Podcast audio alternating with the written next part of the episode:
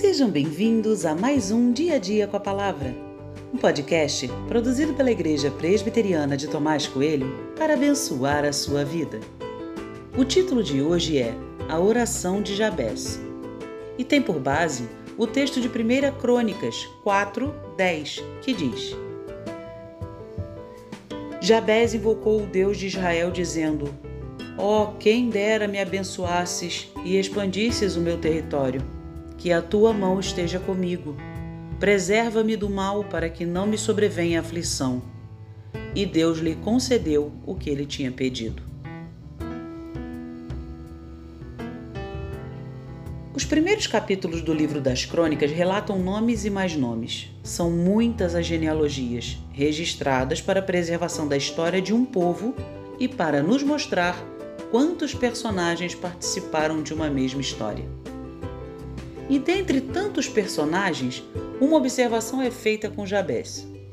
Sua oração é registrada e, ao final desta, a observação de que Deus a ouviu, dando-lhe tudo o que pediu. Não sei se você sabe, mas existem vários livros que falam sobre a oração de Jabés e incentivam as pessoas a repetirem tal oração, destacando que essa é uma oração que Deus ouve e que traz bênçãos para a sua casa. Deus ouviu a oração de Jabés, não tenho dúvidas disso, mas há algo que me chama a atenção nessas palavras.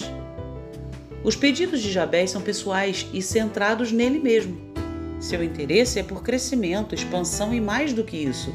Jabés não quer sofrer. Isso mesmo, ele não quer passar por aflição. Não tenho dúvidas de que sua oração é sincera e Deus sabia das suas necessidades. Mas a oração de Jabés também é perigosa pois foca apenas no eu. Aprendemos com Jesus uma oração bem mais simples, focada na vontade de Deus e que nos ensina a ter contentamento. Entre a oração de Jabés e a de Jesus, fico com a de Jesus. Orar é um aprendizado. E se tem algo que tenho aprendido é que quando oro, não é para Deus fazer a minha vontade, e sim a dele.